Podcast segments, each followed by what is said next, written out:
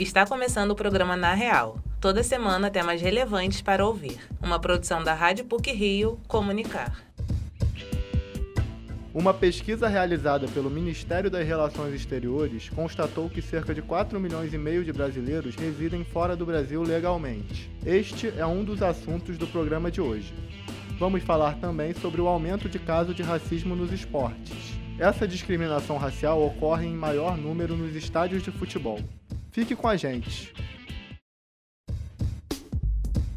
Dos 4 milhões e meio de brasileiros que vivem no exterior legalmente, a maioria prefere Estados Unidos e Portugal, que encabeçam a lista dos países onde moram mais cidadãos do Brasil. A reportagem é de Ana Carolina Lima. Em levantamento feito pelo Ministério das Relações Exteriores, o número de brasileiros que moram fora do país chegou a cerca de 4 milhões e 590 mil. Esse número equivaleria ao 13º estado mais populoso do país. A pesquisa também revelou que os destinos favoritos são os Estados Unidos, Portugal, Paraguai, Reino Unido e Japão. Por outro lado, na Coreia do Norte, Micronésia e São Cristóvão e Neves residem apenas um, exatamente os representantes diplomáticos do Brasil nos países Afeganistão, Líbia, Tonga e Samoa não possuem nenhum morador brasileiro. Entre as cidades, Nova York lidera com 500 mil brasileiros. Logo em seguida, vem Boston e Miami. Representando a Europa, Lisboa aparece em quarto. E em quinto, Londres. Essa é a maior quantidade de brasileiros vivendo no exterior desde 2009. Na época, cerca de 3 milhões viviam fora do país. A professora do Instituto de Relações Internacionais da PUC Rio, Andrea Hoffman,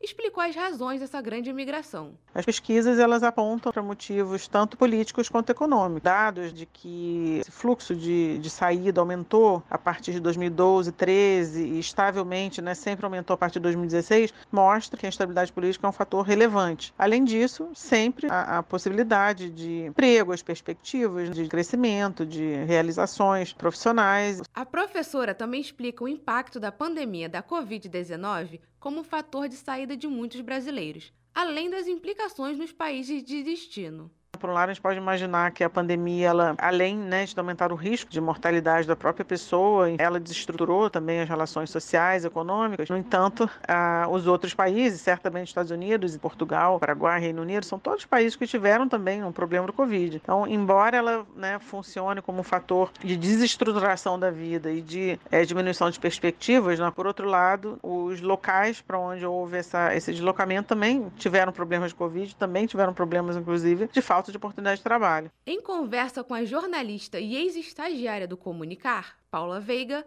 ela fala os motivos de ter ido morar em Portugal e como é viver no país. Eu fui morar em Portugal para fazer mestrado em Ciências da Comunicação, com foco em jornalismo na Universidade Católica Portuguesa. A vida em Portugal em si tem vantagens e desvantagens. Mesmo você sendo brasileira falando português, é uma língua totalmente diferente. A cultura é totalmente diferente. Eu, por exemplo, eu trabalhei de garçonete, um gênero de subemprego aos olhos dos portugueses. E claro que tinha gente que me tratava muito bem, mas ao mesmo tempo tive casos casos que cliente já me machucou, cliente já me sexualizou. Então tem lados bons e lados ruins. Portugal é um lugar muito bonito de se morar, de se conhecer. A aluna de estudos de mídia da PUC Rio, Ana Beatriz Costa, que morou na Noruega, também conta como é viver no exterior. Eu fui morar na Noruega em 2016 porque minha mãe se casou com um norueguês. A vida lá é coisa de outro mundo. E por eu ter morado em cidades menores, foi um contraste maior ainda com a vida que eu tenho aqui no Rio de Janeiro. Porque aqui no Rio você tem um milhão de coisas para fazer à noite e na minha cidade todos os restaurantes, mercado fechava tudo muito cedo. Lá eles têm um salário muito maior que o nosso como mínimo, então você consegue ter uma qualidade de vida muito boa. E eu voltei pro Brasil porque a minha mãe andava com muita saudade da nossa família. Vale lembrar que o número apontado pelo Itamaraty é apenas uma estimativa, dado alguns fatores que interferem na pesquisa. Por exemplo, as embaixadas não são obrigadas a declarar a quantidade de brasileiros no exterior, e o número de imigrantes ilegais é difícil saber. Por isso, a quantidade deve ser maior do que indicada na pesquisa. Ana Carolina Lima, para o Na Real. Os casos de racismo no futebol ocorrem desde o surgimento do esporte no Brasil. Apesar de uma luta centenária, esses casos têm aumentado nos estádios país afora. A reportagem de Larissa Nascimento e Rafael Lacerda. O racismo é um problema estrutural na sociedade brasileira e este insulto é perpetuado em diferentes questões. A discriminação racial é um conjunto de vários aspectos que compõem as características físicas e a integridade moral de cada indivíduo afetado. As práticas de racismo têm diversas maneiras e áreas para serem manifestadas, dentre elas socioeconômicas, de trabalho e institucionais. O preconceito racial no esporte, sobretudo no futebol, está instalado desde o final do século XIX, onde a presença de atletas negros nos clubes era restringida. A inserção de jogadores negros só aconteceu em 1900, através da Ponte Preta, time que não concordava com a Liga Metropolitana de Futebol de não admitir afrodescendentes. Depois desta iniciativa da Ponte, Vasco, Bangu e Atlético também se posicionaram contra a discriminação racial. Garrincha e Pelé são atletas emblemáticos dos primeiros anos desta modalidade esportiva e foram foram protagonistas na história do futebol brasileiro. O desempenho destes jogadores em partidas decisivas dos campeonatos mundiais refletiu na mudança dos argumentos dos líderes das confederações sobre não convocar atletas de pele escura. No início de setembro deste ano, uma pesquisa do Observatório Racial no Futebol, em parceria com a Confederação Brasileira de Futebol, a CBF, entrevistou 508 homens e mulheres das séries A e B do Campeonato Brasileiro, além de árbitros e auxiliares de arbitragem. Entre os negros, 41,8% afirmaram que já sofreram discriminação. Segundo as respostas, os estádios são os locais onde mais ocorrem manifestações racistas no futebol nacional, com 53,9%, seguido das redes sociais, centros de treinamento treinamento ou sede do clube e hotéis. O advogado desportivo e professor do curso de Direito da PUC Rio, Job Gomes, fala como a falta de pessoas negras em cargos de diretoria no futebol contribui para o racismo. Quais são os espaços que são ocupados pelas pessoas negras dentro dessa estrutura que é o futebol? Se é só no campo de futebol, se o comum é você ver um atleta de futebol, se o comum é você ver um gandula de futebol com a pele preta, é praticamente impossível você encontrar o presidente de um clube, o presidente de uma federação, o presidente de uma FIFA com esse fenótipo, tem alguma coisa estranha. Né? Então, o, o negro, para falar do racismo, que é evidente, só serve para o jogo e não serve para o comando, para a administração, existe um problema de representação.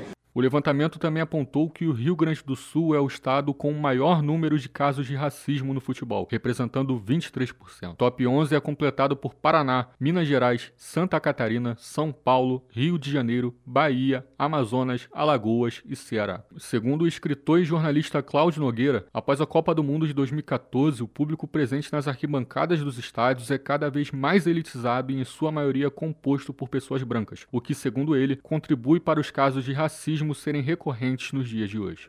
Os dirigentes, por exemplo, mídia, geralmente são brancos, não são negros nem mestiços. Essas pessoas teriam que ter uma abertura para ouvir esta voz, esta voz antirracista. Nem sempre isso acontece. E a torcida? A torcida, ela é mesclada, mas hoje, digamos, da pós-Copa do Mundo de 14 para cá, nós vemos que a torcida nos estádios se torna cada vez menos negra e menos mestiça, cada vez mais branca. Os preconceitos que existem na sociedade como um todo estão também presentes no futebol, então o futebol tem que reconhecer isso já o presidente do Conselho Deliberativo da Associação Brasileira de Imprensa, a ABI, Marcos Gomes, fala como as medidas de punições ao racismo, além de discutidas, precisam ser praticadas dentro das instituições esportivas e pelos jogadores. Não, eles não estão se empenhando em nada, eu não vejo. A Comembol coloca lá nos jogos, né?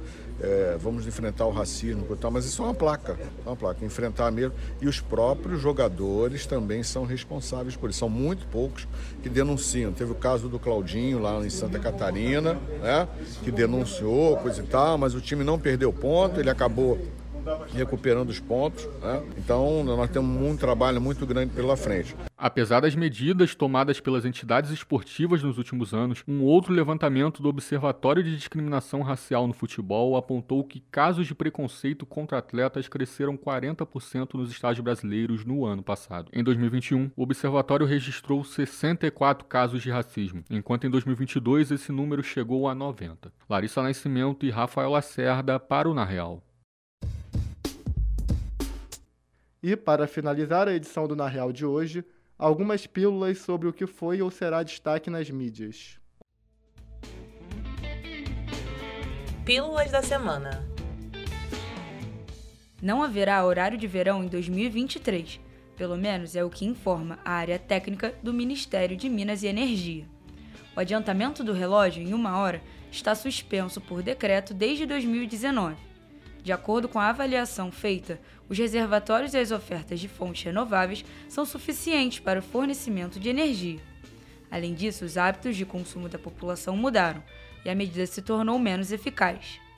Os brasileiros já têm participação confirmada nas Paralimpíadas de 2024, que serão em Paris, do dia 28 de agosto ao dia 8 de setembro. Entre esportes individuais e coletivos, 86 para-atletas que ainda não tiveram o nome divulgado já garantiram vaga para competir em nove das 22 modalidades dos Jogos, entre esportes individuais e coletivos. O Brasil teve a quinta maior delegação da última edição da competição, que aconteceu em 2020 em Tóquio, e conquistou 22 medalhas de ouro. A expectativa é que a equipe que representa o maior país da América Latina apresente bons resultados, principalmente em atletismo e natação, especialidade da delegação. O Museu do Amanhã receberá a primeira edição da nova Bienal de Arte e Tecnologia. O evento vai apresentar 70 trabalhos de 30 países diferentes. As obras e as grandes instalações terão interatividade com o público.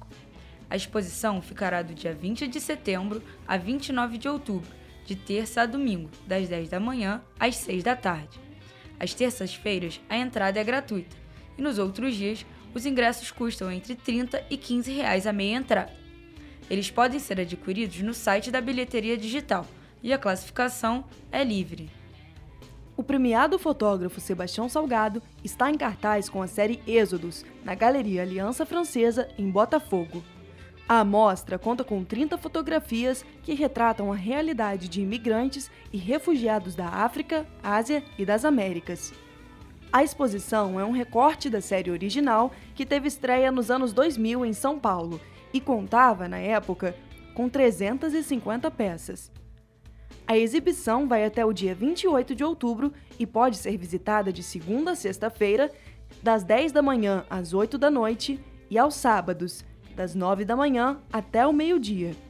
A galeria fica na rua Muniz Barreto, número 730. A entrada é gratuita. Começa neste sábado o Pré-Olímpico de Vôlei, que vai até o dia 8 de outubro. A competição vai acontecer em três sedes: Tóquio, no Japão, Rio de Janeiro, no Brasil e Xi'an, na China. A competição será dividida em três grupos, e as duas primeiras colocadas de cada um garantem vagas nas Olimpíadas de Paris em 2024.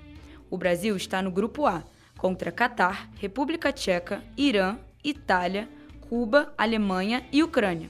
A seleção fará a estreia no Maracanãzinho, no Rio de Janeiro, contra o Catar neste sábado, às 10 da manhã. Por hoje é só. Esse episódio foi apresentado por Augusto Werneck, com pílulas de Valentina Rocha e Laura Tura, e edição sonora de Ana Carolina Lima. O programa Na Real tem supervisão e edição do professor Célio Campos. Lembramos que a Rádio PUC faz parte do Comunicar, que é coordenado pela professora Cristina Bravo. Até a próxima semana!